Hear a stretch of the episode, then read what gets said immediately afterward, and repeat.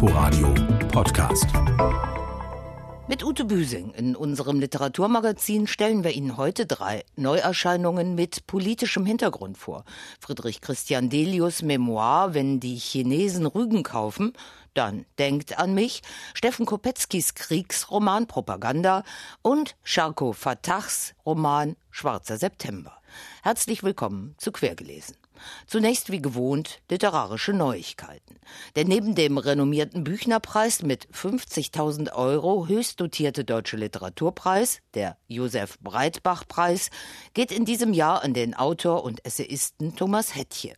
Er sorgte zuletzt mit dem poetisch verspiegelten historischen Roman Die Pfaueninsel bei Kiepenheuer und Witsch für Aufsehen und Buchpreisnominierungen.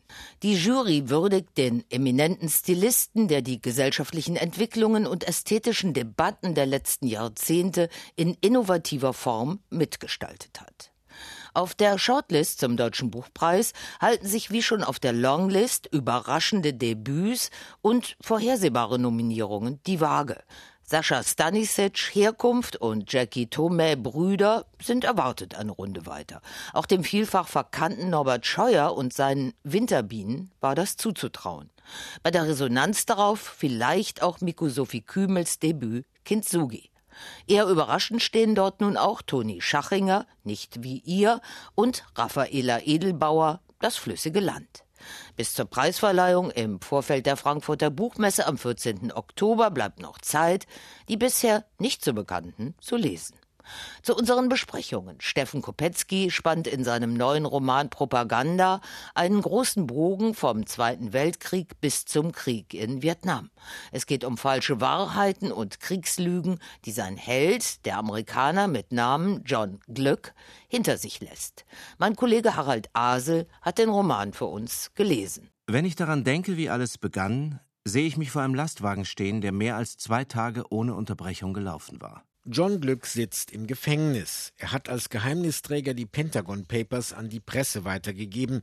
Wir schreiben 1971. Der Vietnamkrieg wächst sich allmählich zum Fiasko für die US-Armee aus und Glück leidet an einer Verschuppung der Haut, seit er in eine Kloake mit Entlaubungsmitteln gefallen ist. Im Gefängnis schreibt er über ein anderes einschneidendes Erlebnis am Ende des Zweiten Weltkrieges, die Schlacht im Hürtgenwald in der Nordeifel. Und die Stimmen sind wieder da, wie die des Technical Sergeant Washington. John, Sie müssen doch nicht hierbleiben. Keiner kann Sie zwingen. Kommen Sie wieder mit. Dieses Gebirge hier, dieser Wald. Verflucht. Das Sterben hat gerade erst begonnen, wenn Sie mich fragen. Das ist genau der Grund, warum ich hier sein muss. Aber danke. Der Amerikaner denkt nach wie vor an, wenn er an Deutschland denkt, denkt er an die Gebrüder Grimm und er denkt an die, an die Märchenwälder äh, Deutschlands und genau sowas ist der Hürtgenwald. Und wenn man zum Beispiel an Hemingway denkt, der ja auch über den Hürtgenwald geschrieben hat, der hat gar keine anderen Begriffe finden können als dort in diesem Wald hausen die Drachen und so sagt Steffen Kopetzky bei unseren Kollegen von RBB Kultur.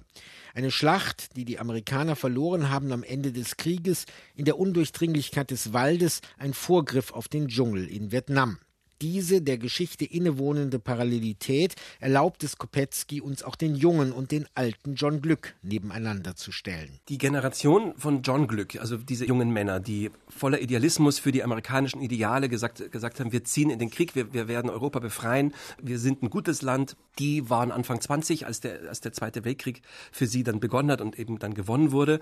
Und 25 Jahre später, nicht mal, gute 20 Jahre später, findet sich diese Generation von ehemaligen Idealisten als Angehörige des meistgehassten Landes der Welt wieder. Und die Fragestellung von John ist, wie konnte es so kommen?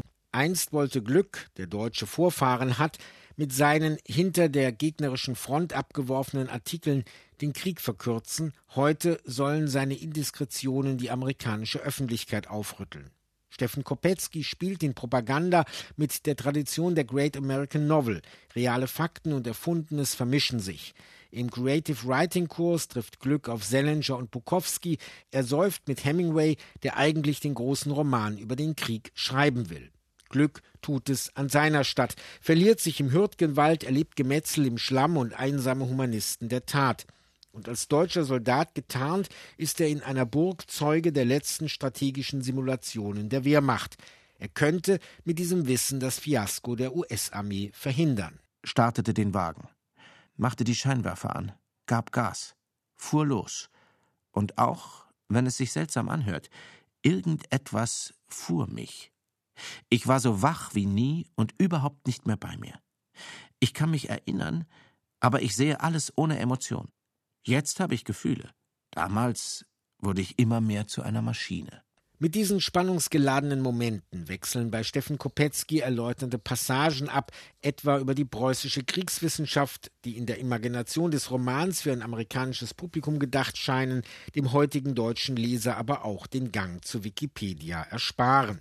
Das Buch, das eigentlich Hemingway schreiben wollte, das in der Version von John Glück in den Geheimarchiven verschwindet, es könnte nun in Propaganda von Steffen Kopetzky endlich vorliegen. Steffen Kopetzky Propaganda ist bei Rowold Berlin erschienen. Bei unseren Kollegen vom RBB Kulturradio können Sie derzeit Johann von Bülows Lesung des Romans verfolgen. Die liegt als Hörbuch auch im Argon Verlag vor. Um Propaganda und Kriegslügen, hier besonders in Gestalt des Bürgerkrieges in einem von inneren Konflikten und Fremdbestimmung zerfetzten Land, geht es auch in Charko Fatahs soeben erschienenem Roman Schwarzer September. Der in der DDR aufgewachsene, vielfach preisgekrönte Deutsch-Iraker behandelt in seinen Fiktionen immer die Entstehung realer Konflikte im Nahen Osten und deren Auswirkungen auf Europa. Jetzt erzählt er ebenso wie Steffen Kopetzky durchaus unterhaltsam und gut nachvollziehbar im Breitleinwandformat vom Terrorismus Mitte der 1970er Jahre. In seinem Brennpunkt Beirut, Metropole des Libanon, immer noch ein bisschen das Paris des Nahen Ostens, doch bereits zersetzt von Gärungsprozessen im politischen Untergrund, von radikaler Milizenbildung und teilweise gelenkt von Strippenziehern, die für den hier Agentur genannten amerikanischen Geheimdienst arbeiten. Lieber aber beschäftigte er sich mit jenem Mann, der nun schon seit langem all seine Gedanken beherrschte und den man in der Agentur nur den Roten Prinzen nannte. Er sah ihn vor sich in seiner auf Taille geschnittenen Lederjacke, wie er seine Marlboro rauchte und dabei versuchte auszusehen wie James Dean. Er hatte das schöne, leere Gesicht eines verschlagenen Jungen und das war vielleicht seine beste Tarnung. Seit der Sache in München, die er organisiert haben sollte, war er der geheime Star aller Dienste, gejagt von den Israelis, umworben oder belauert von den Arabern. Amos wusste, dass er ihn durch seine, wie sollte man das anders nennen, freundschaftliche Nähe von der Todesliste des Mossad genommen hatte, vorerst zumindest. Und wenn auch als einziger, so war er doch überzeugt davon, dass dieser junge Mann klug genug gewesen war, Schutz zu suchen, als er ihn brauchte, jetzt da es mit dem Schwarzen September zu Ende ging. Der Titel Schwarzer September bezieht sich auf die palästinensische Terrorgruppe, die den mörderischen Anschlag auf das israelische Team bei den Olympischen Sommerspielen in München 1972 ausführte. Das ist allerdings ein wenig irreführend, denn es geht im Roman um die Zeit danach, um spektakuläre Bombenattentate, Entführungen, Folter im politisch fragilen Libanon. Allerdings war die Vertreibung der PLO und in ihrem Schlepptau auch der Flugzeugentführer aus der radikaleren PFLP aus Jordanien und ihre Flucht in den Libanon im schwarzen September 1970 eine der Voraussetzungen für die im Roman beschriebenen Beiruter Zerreißproben. Am Beispiel des Dorfjungen Siad, der es den Amerikanern als Informant dient und dann in die Fänge einer aufstrebenden religiösen Sekte gerät, die den politischen Umsturz nicht nur propagiert, sondern mit Attentaten auch praktiziert, rechnet Fatah mit pseudoreligiös motivierter islamistischer Gewalt ab. Weil er Siad war, ein ehrloser Sohn, ein Ausreißer und inzwischen auch ein mehrfacher Mörder, so sagte er sich, würde er wahrscheinlich nie glücklich werden, eine Frau finden und eine Familie gründen. In all den Jahren des Krieges war er ein Soldat geblieben. Wenn er auf die letzten Jahre zurückblickte, sah er sich selbst nicht als jemanden, der die Partei gewechselt hatte. Vielmehr hatte der Krieg alles, was er zuvor kannte, nach und nach zerstört und ihn vor sich hergetrieben. Auf einer zweiten Erzählebene verfolgt Charko Fatah die Spuren eines amorös verbundenen deutschen Trios aus dem Umfeld der Roten Zellen in Berlin und Frankfurt, das über die Stasi und Ausbildungscamps im Nahen Osten an die verwirrende Front im Libanon geschickt wird. Er führt die tödlich endende politische Naivität der selbsternannten deutschen Frontkämpfer, dieser Kinder des Olymp vor, wie er in einem weiteren Erzählstrang amerikanischen CIA-Sicherheitsbeamten und ihren zum Teil durchaus hehren Absichten bei der Einmischung in die inneren Angelegenheiten des Libanon vorführt die sie zum Teil das Leben kosten. Was immer die Beteiligten in diesem Roman voller Perspektivwechsel auch treiben, am Ende siegt die Gewalt. Wer immer ihr auch seid, wir sind die Partei Gottes. Schako Fatah, Schwarzer September, ist bei Luchterhand erschienen. Am morgigen Montag, dem 23. September um 19.30 Uhr, wird der Roman im Literarischen Kolloquium Berlin vorgestellt kleine Reprise. Beim 19. Internationalen Literaturfestival, das gestern in Berlin zu Ende ging, war Sharko Fatah mit seinem neuen Roman ebenso zu Gast wie viele namhafte Autoren der zeitgenössischen Weltliteratur. Der neue temporäre Spielort, das Kunstquartier Silent Green im Wedding, bewährte sich dabei besonders.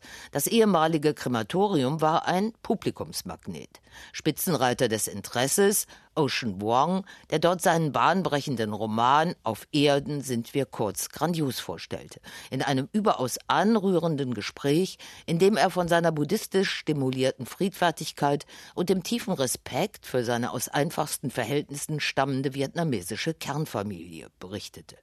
Da wächst eine junge, geschichtsbewusste, ja und manchmal auch queere Schriftstellergeneration nach, zu der auch der Franzose Edouard Louis gehört, von der wir noch viel hören und vor allem lesen werden. Ocean Wong kommt schon im Frühjahr wieder nach Berlin, wenn sein Verlag Hansa seine preisgekrönten Gedichte auf Deutsch herausbringt. Und noch mehr Politik in Romanform. Friedrich Christian Delius, seit Unsere Siemenswelt, ein Altmeister der politisch-literarischen Streitschrift, regt sich so auf über die allerwelt sich einkaufenden Chinesen, dass er dieses Sentiment zum Anlass eines Memoirs gemacht hat. In Wenn die Chinesen Rügen kaufen, dann denkt an mich, lässt er einen von seiner Zeitung mit 63 Jahren in den Vorruhestand geschickten eher linken Wirtschaftsjournalisten, Spitzname zu Bestzeiten Cassandra, über das Einkaufsgebaren des totalitären Überwachungsstaates orakeln, der mit dem Hafen von Piräus, der neuen Seidenstraße und anderen Milliardeninvestitionen Pflöcke in die Weltwirtschaft treibt, Fründe sichert und Europa gnadenlos überrollt. Gleichzeitig geißelt Delius alter Ego der namenlose Tagebuchschreiber mit Bildungsauftrag, schließlich macht er die Aufzeichnungen für seine Nichte Lena, die EU-Politik gegenüber dem Schuldner Griechenland, sein Kronzeuge Ex-Finanzminister Yannis Varoufakis. Egal welche Vokabeln man auffährt, wir können, das ist mir bei der Varoufakis-Lektüre klar geworden, unsere Zeit nicht verstehen, das Unbehagen an Europa nicht verstehen, wenn wir die Vergewaltigung Griechenlands nicht verstehen. Und hier wird sie ausführlich beschrieben in allen ekelhaften Details. Der ganze obszöne, sadistische, brutal Neoliberalismus, der Deißelblom-Porno, die Erpressungspolitik, die exekutierende Rolle des edlen Herrn Bundesfinanzministers. Wir können auch unsere Kanzlerin, unsere deutsche Politik nicht verstehen, wenn wir ihre Mittäterschaft bei dieser Vergewaltigung nicht zur Kenntnis nehmen. Ein politisches We Too könnten die Griechen sagen. Delius fiktives Tagebuch, ein Roman ist es nicht, hat etwas von einem wie wohl intellektuell feinsinnigen Rundumschlag gegen die regierungstreuen westlichen Medien, die Auswüchse von Social Media und der AfD, gegen Kanzlerin Merkel, die, wie es hier heißt, Pechmarie ihres planlosen Moralismus. Der 76-jährige Büchnerpreisträger setzt den Selbstentäußerungen in den von ihm zurecht aufs Korn genommenen sozialen Medien mit diesen Tagebucheinträgen eine altmodische Form der Selbstverständigung entgegen. Das liest sich überwiegend sympathisch, so es aufrührerisch intendiert ist. Noch ist Rügen nicht an die Chinesen verloren. Friedrich Christian Delius, wenn die Chinesen Rügen kaufen, dann denkt an mich, ist bei Rowold Berlin erschienen. Am Freitag, dem 27. September um 20 Uhr, stellt er den Roman im Buchladen am Bayerischen Platz in Berlin vor fehlt uns noch der erste Satz eines neuen Romans, der hier unser letztes Wort sein soll. Wir entnehmen ihn Theresia Moras neuem bei Luchterhand erschienenen Roman Auf dem Seil, den ich Ihnen in einer der nächsten Ausgaben von Quergelesen vorstellen werde. Ich kann nicht anders, als glücklich zu sein. Und das war's für heute mit Literatur im Inforadio. Tschüss, bis zum nächsten Mal, sagt Ute Büsing. Inforadio Podcast.